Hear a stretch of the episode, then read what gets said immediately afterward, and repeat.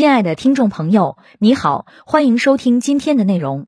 本文内容来源于二零二二年一月十六日由创业教母举办的《组织的力量》年度大课。本期音频还可以在喜马拉雅、懒人听书、蜻蜓、乐听、三十六课、荔枝等平台收听，搜索“笔记侠”即可。分享嘉宾张丽俊，创业教母创始人，知名组织创新专家，《组织的力量》一书作者。以下为正文。一，我们的两千零二十一，一时代的变迁，企业经营的分水岭。这是一个不确定的时代，这个时代是我们企业经营的分水岭，这个时代是我们呼唤组织力量的时代。这个时代为什么不确定呢？看到这个图，大家应该能够回想起来，二零二一年我们经历了什么。我本人特别有感触，因为我是两千年开始进入互联网行业的，去年我对互联网的变化印象特别深。很多人对去年的总结就是梦幻无常的，二十二年又会怎么样呢？大家都不知道，不知道的情况下，有些东西的变化是相对看得见的。二、回归经营之本，开启企业高质量发展模式。很多年前，大家就在讨论产业互联网的概念，到底是产业加互联网呢，还是互联网加产业呢？最近有了答案，未来的产业和互联网是没有边界的。国际形势的变化是无常的，产业政策的变化，技术的日新月异，流量红利不断的变化，从线下门店流到了互联网，从互联网又流到了图文、短视频、新媒体，这些变化都是我们可以感受到的变化。经过中国突飞猛进的红利期以后，各个行业都会从粗放式发展变为高质量的发展。人口红利没有了，我们才会更加关注怎么样从国家到政府到每个企业人才的红利转变为关注人才结构和人才优化。二、组织中的三大人群，这是一个不确定的时代，同样是一个呼唤创业家精神的时代。一、创业家，一、创业家精神。什么是创业家？创业家就是创业者加企业家的概念。我们通常聊到企业家的时候，可能规模非常大，社会价值非常大；而创业者开始创业时规模很小，但是我们有创业精神，有奋斗的精神，我们对市场充满了敬畏心，我们有着 A one 的状态。这个时代需要以既奋斗为本的创业精神，也有企业家的家国情怀、社会责任的创业家。中国民营企业再往后走，都需要创业家精神。创业家精神是这个时代非常宝贵的精神。二零二一年是每家企业的分水岭，疾风才知劲草。有的企业选择躺平了，有的人倒下了。企业终有生命周期，有的人选择主动拥抱变化，有的人走在坚定的转型的路上，还有的企业抓住新机会腾飞了。我们的分水岭就此产生了。很多人讲你们搞企业管理的，企业的分水岭跟我们每个人有多少关系？中国十四亿人口，有七亿是职场人，还有七亿人是职场人背后的家庭。你说每个企业的兴衰跟每个家庭有关系吗？疫情下来，很多旅游公司关门，背后是千千万万的家庭。做企业的只占到中国人口的不到百分之五十，但这些企业背后牵扯到每个家庭。所以，今天中国企业的经营状况和每个人息息相关，这就是我们需要创业家精神的原因。二，企业的生命周期。我们在做企业的时候，总是有生命周期的。我在十五年前开始研究爱迪斯的企业生命周期图。每个公司的成长跟小孩子一样，都会经历孕育期，从零到一的创业期，青春的快速发展期，稳定期。到了稳定期以后，一定是往下走了。在二零二一年，中国小微民营企业的平均寿命在零九年是三年多，去年统计的数据是二点五年。如果你的企业已经二点五年了，你就已经达到了平均值；如果你的企业已经存在十年了，那你很了不起，这就是基业长青了。基业长青不是说我们不会死，而是我们活的时间比人家长，活的质量比人家好。创业家是中国高质量发展的活力因子，民营企业的生存状况是我们市场经济的晴雨表，跟我们每个人都息息相关。三当下的困境，那我们的困境在哪里呢？我们的困境就在于公司的发展、组织的发展永远跟不上商业的变化发展。从大公司到小公司，只要这家公司活着，就存在这个问题。我们组织的发展如何跟上商业大风大浪的变化，这是我们的课题。所以，这是一个呼唤组织力量的时代。什么是组织？两个人以上的载体就叫组织，它可以是个民族、国家，也可以是个企业，也可以是个团队，甚至可以是一个家庭。在我的研究领域当中，我说组织的时候，一般就是讲企业，因为我是研究企业经营的。我们现在到了不得不呼唤组织力量的时代，组织的力量很重要。有一种组织的力量叫文化的力量，它可以是救命稻草。举一个非常小的案例，川锅一号这家公司是做火锅的。他们的董事长告诉我，以前听组织文化的时候完全没有感觉，但因为这次疫情，他们就是靠着文化活过来的。所以他现在真实的体会到文化是可以救命的。他说，在疫情爆发的时候，所有的高管全都跟老板要求自己全部停薪。高管影响到总监，总监影响到基层，基层影响到每个员工，每个员工影响到他的供应商，供应商就会延迟付款，延长账期，确实救了他的命。组织的力量也是我们赢在未来的唯一法宝。四、寻找组织的力量。既然组织跟每个家庭息息相关，我们就要寻找组织的力量。我接下来把我这这些年服务过的一些客户跟大家做一个简短的分享。第一个案例：粗放式管理 vs 精细化管理。地产在中国发展了突飞猛进几十年，去年开始不停的下滑，很多公司都选择了躺平。若缺科技这家公司却没有。我们看一下它的战绩：二零二一年的十二月三十一日。他在金华地区开了一个楼盘，叫未来社区。这个楼盘一共七十万方。这个楼盘开盘第一天就卖了十三亿，整个金华区的第一名。这个楼盘的名字叫做未来社区。我去过未来社区，未来社区走进去的时候，外形特别像博物馆。浙江省政府提出的未来社区地产，应要向美好社区发展的号召，以及九大场景、未来邻里场景。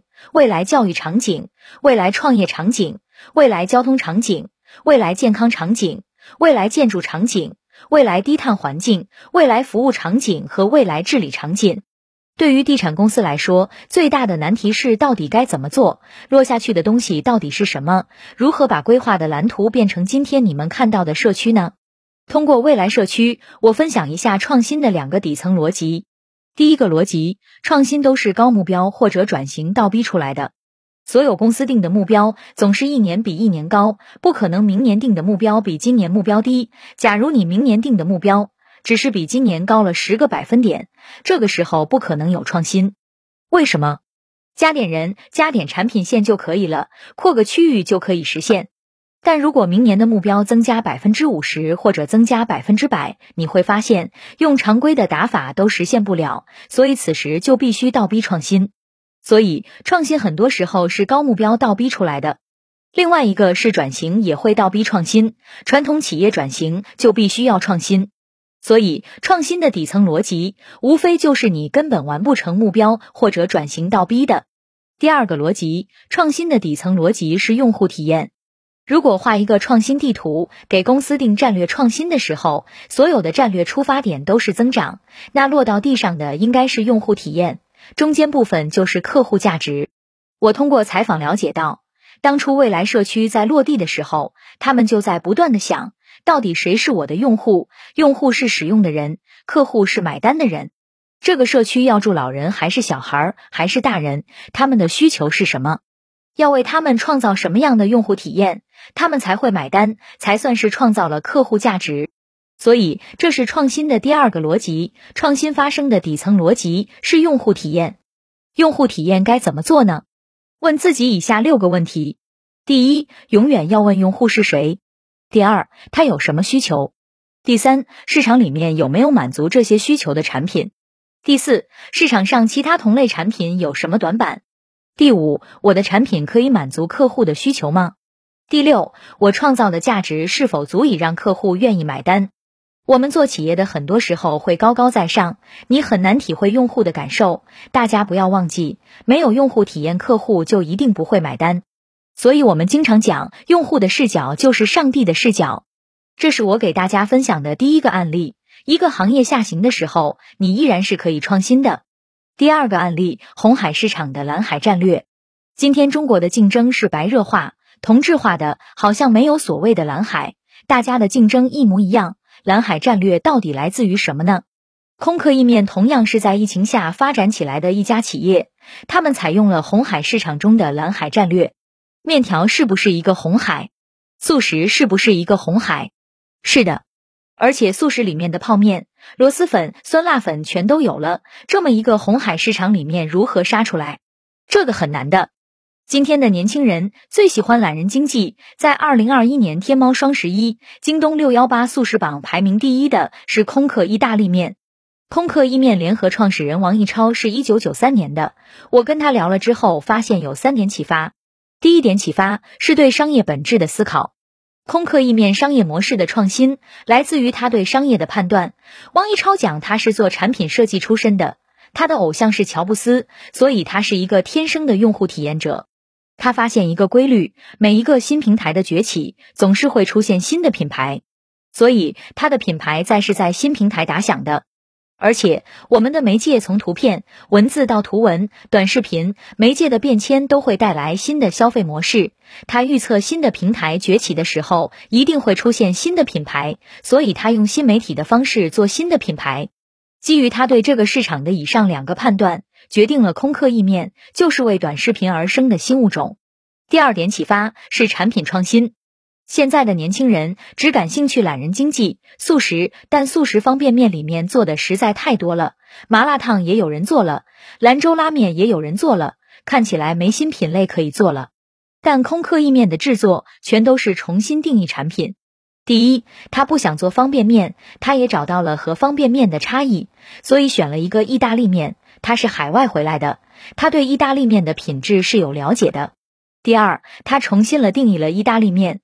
之前超市的意大利面都是成捆、成袋卖的，但空客意面是精确了面和所有配料的克数，而且制作的步骤也是有教程的。第三，品质口感非常好吃，它的口感是米其林三星大厨研发的，所以它上市的两个月就是全中国意大利面品类的销量第一了。第三条是营销的心，空客意面的营销方式是让产品和营销唱同一首歌。首先，王一超认为新媒体的崛起一定会诞生新品牌，所以他的品牌是诞生在新媒体上面，不是传统媒体。第二个，在媒介的变化中，他抓到了短视频，所以他一定要在短视频上爆发。他的产品设计完全根据短视频营销的链路设计的，所谓的所见即所得。这是他的三个创新：模式创新、产品创新、营销创新。第三个案例，坚定的变革者，帮帮气服 CEO 龚托，就是从国企领导到企业家、创业家的一个变革的例子。最初的团队除了懂保险以外，不懂汽车，不懂互联网，不懂创业，团队都是一帮老国企的人出来的。变革的第一件事就是文化的软着陆。先从文化开始，有了文化之后，再找到战略的聚焦点。第二件事情是搭建变革的班子，因为没有人会干这件事情，所以当时他招了一个 HR。HR 当时的原话是我一来，龚总就做人才规划、人才优化、人才梳理，这可能是我在帮帮干的第一件事，也可能是最后一件事。一个刚来的 HR 在国企里面做人才优化，你有没有想过他面临的压力？他活下去的原因就是龚总，龚总坚定的支持他做这个事情。第三步，变革到了深水区，一把手要坚决的做。老人肯定不相信的，除非成功了。但是还没有成功吗？大家看不到方向，老板说什么大家都不一定听，因为还没有成功。没有成功之前，大家是不会相信的，所以压力是很大的。公托最终还是建立了管理体系，他的成人妲己的胸怀。最后把所有人都捏合在一起，最后打了胜仗。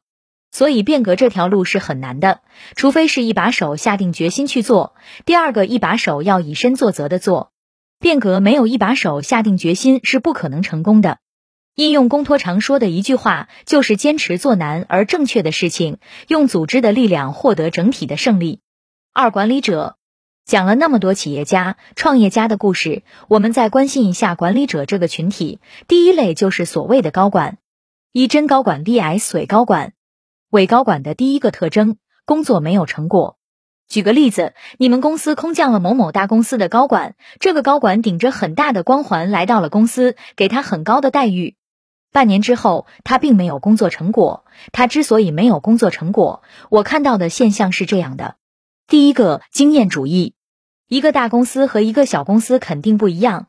他总是讲以前的大公司是怎么做的，你要根据我以前的方式来做，肯定就没有成果了。因为经验不可复用，换了一个行业也不可复用，换了一批人，换了文化都不可复用了。第二个，很多高管已经丧失了自己干活的能力，他每天都指挥团队去干活，自己在办公室看报表，并不知道真正的问题出在哪里，所以他工作经常没有成果。伪高管的第二个特征，只会执行，不会思考。如果你在一个单一职位待长了，很容易变成一个单细胞动物。比如做销售，我干十年只懂销售；我干产品十年，我只懂产品；我干供应链十年，我只懂供应链。这在大公司是没有问题的。因为分工明确，每个岗位都有专业的人。但如果这些高管来一家创业公司，要拿到一个销售结果，他需要理解商业的本质，需要了解竞对，需要了解商业的产品策略，需要了解品牌营销，需要了解什么是好的人力资源管理和财务的管理，否则你的业绩出不来的。这时候就没有办法了。我们很多请来的高管，他在原来的工作岗位做的事情是一个细分赛道的事情，他就会变得比较会执行。空降一家公司的时候，他经常不会思考，这是我们高管很大的一个问题。伪高管的第三个特征，没有胸怀。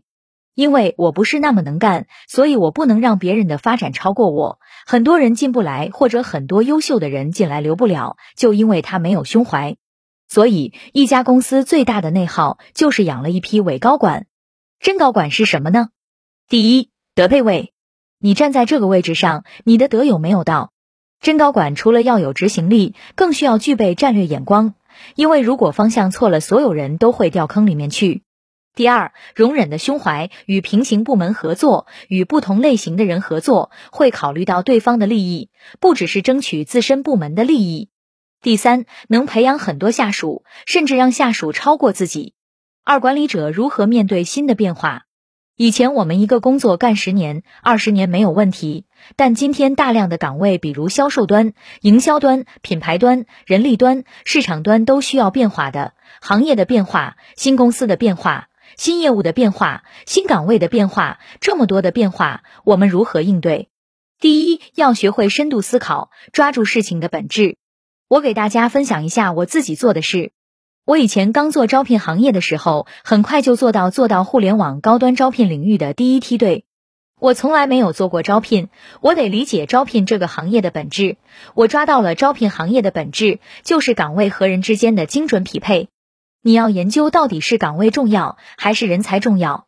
前两年我们在互联网风口的时候，稀缺人才重要，一个核心人才所有人都抢着要。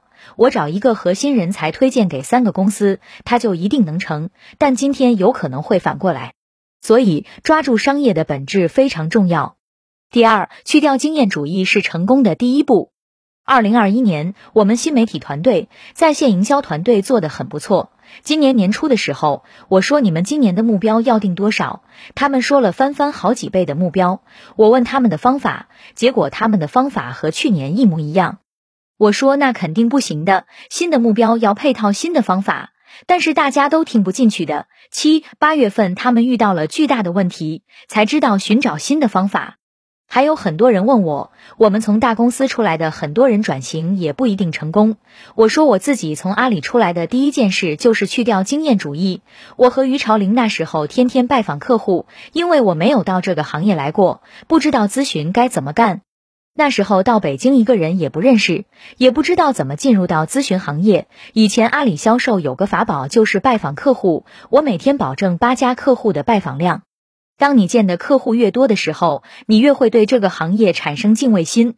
隔行如隔山，每个公司背后有一条不同的经营模式，不同的财务管理模型，不同的业务模型。客户跑得越多，越发现自己是井底之蛙。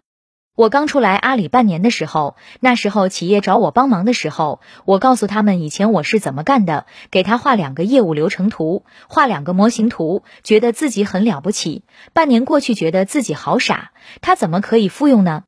每个行业不同，每个老板不同，文化不同，人的能力不同，照搬照抄学阿里、学华为、学苹果，当然是不可以复用的。所以大家要抓到创新业务的第二件事情，就是去掉经验主义。对个人和公司来说都是一样的。我们以前越成功的时候，越难退掉原来身上成功的经验。第三，从客户那里找到答案。创新业务或者有大量变化的时候，你不知道怎么做，就问你的客户。我每次不知道怎么做的时候，连问五个客户，他基本就能给我答案了。第四，不要总是指导别人，要躬身入局，自己去干。作为新媒体团队的高管，你自己都不能拍一个爆款视频，怎么可以指导团队做爆款视频呢？我有一个好习惯，我自己能做到的不一定要求大家能做到，我要求别人的一定是我自己做到的。每一个创新业务都是我自己干。小朋友不会写文章，我自己先写文章；不会拍视频，我自己先拍；不会科研，我自己先做；不会拜访客户，我自己先拜访客户。不会做模型，我自己先做；不会做产业报告，我自己做。最近我就在做大量的分析报告，你自己不去干，作为管理者，你很难教会团队的。我们团队以前发生过这样一件事情：公司要做一个项目了，所有人都不会做，这个管理者让团队去干，他每天六点就下班了。我在公司巡回的时候，发现十二点半了，他的团队还没有走，甚至有个小朋友连续四天睡在公司。我觉得一定有问题。后来我找每个人聊天，发现小朋友极度焦虑。这个新任务他们从来没有做过，也不知道怎么干。当他们找老板的时候，老板说这是你们的活，你们自己干。小朋友就崩溃掉了。这就是触犯了我的管理原则。一个管理者在其位不谋其职，你在这个位置上却没有尽到辅导别人的责任。最后那个项目做得非常成功，在项目总结会的时候，他说这个项目非常成功，我们取得了非常辉煌的成果。但是这个地方有问题了，他就会把这个锅甩给别人。大家有没有遇到过这种抢功劳甩锅的领导？这种领导是很糟糕的领导。第五，开放跟专家团队优秀的人学习。我刚学做短视频的时候，就列个专家清单，一个个请他们吃饭，跟他们学习。我之前写文章也是这样的，大家也可以这样做。三中年管理者如何不被时代淘汰？现在这个年代，一方面企业招聘不到人才，另一方面三十五岁的人都不用，也不招。中年管理者如何不被时代淘汰呢？第一，脑力要好，体力要好，心力要强壮。没有这三力，你彻彻底底是老年人。大家早上看到科特勒老先生为我的新书《组织的力量》专门录制了一个视频，在视频中可以看到，虽然科特勒老先生已经九十一岁了，是不是觉得他还是很健康，思维很敏捷？人要保持年轻，首要的是三力。第二个，被年轻人喜欢。如何被年轻人所喜欢是一个很难的课题。我花了一年半的时间，终于变成了我女儿喜欢的一个人。我女儿十四岁，处于叛逆期，跟吃了炸药桶一样的。最近她非常喜欢我，我是刚刚学会的，因为我学了无数首她喜欢听的歌。最近她迷上了街舞，我也会了几招。第三，一定要选拔高潜力的年轻人，彼此成就。你要找到一批人，他们很专注、很精进，你拼命的培养他。等他上来的时候，他就把你顶上去了。四新任管理者如何成功？对于新任的管理者，最大的烦恼就是我很厉害，但是一上到管理岗位傻眼了，因为团队很弱。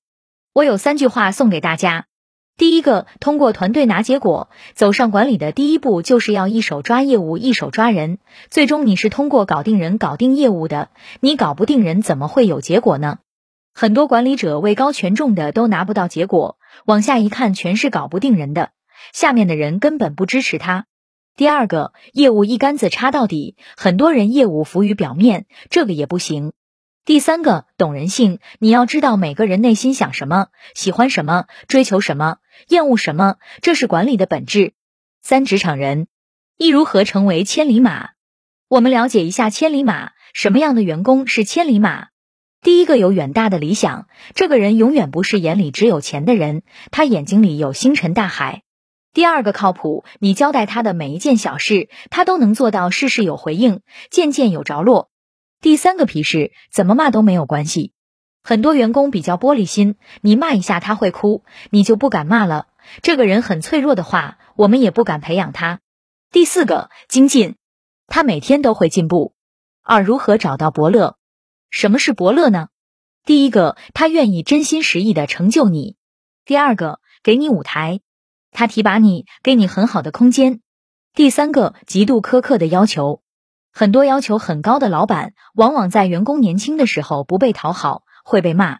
我二十多岁刚刚做管理的时候，我接手一个部门的时候要被骂一年，因为我要求特别高，下面的人受不了。管理做到第三年的时候，我会被骂半年，说明我有进步了。员工什么时候开始不骂你了？他拿到结果了，他有进步了，他觉得老板特别好。三伯乐如何训练千里马？第一个，这个伯乐要有水平，不能是半桶水，必须是名师。第二个，他要求必须严格，并且要给千里马舞台。第三个，伯乐训练千里马，最后千里马成就伯乐，他们是一个相互成就的故事。四千里马如何让伯乐发现自己？公司那么多人。伯乐怎么发现自己呢？告诉大家一个小技巧：你要有一个特殊的价值是无可替代的。比如我刚进阿里做销售的时候，我的第一份工作是电话销售，非常平凡。我的第一任老板是怎么发现我的？我们部门几百个人，我给大家义务点饭，整整点了六个月，我就是靠点饭出名的。所以你有一个事做到足够好，这个事很小。小到让你的伯乐发现，你可以大部分事情都碌碌无为，但是有一个事要特别亮。四中年职场人如何让自己越来越值钱？第一个，以终为始。当我们八百米跑了四百米的时候，你觉得特别累、特别辛苦的时候，你要想想为什么开始，想一想自己的初心是什么，使命是什么。每个人的发展都是个人使命、愿景不断清晰的过程。第二个，学会成就年轻人，你就会成就自己。第三个，终身学习，我也是天天学习。第四个，生活和工作平衡，你工作越明白，活得越明白，活得越明白，工作越干得好。所以，生活和工作是如何平衡的？就像我在讲管理的时候，德鲁克说的：“人人都是管理者。”一个家庭的妈妈不是管理者吗？你管不好孩子怎么办呢？最后送给大家一句话：每个企业的发展和每个人的发展就像竹子一样，用了四年的时间仅仅长了三厘米，但第五年却以每天三十厘米的速度疯狂成长，六周就长了十五米。为什么这么快？其实前面的四年，竹子的根已经在土壤里延伸了数百平方米了，这就叫扎根。每个企业要飞跃，每个个人要飞跃，你都有一段时间叫做默默无闻的勤奋，默默无闻的付出。没有这一段时间，永远不可能有飞跃的机会。这就是扎根的精神。我的分享就到这里，谢谢大家，亲爱的听众朋友，今天的分享就到这里，感谢您的收听。有任何感想和建议，您都可以在评论区留言。新商业干货就看笔记侠。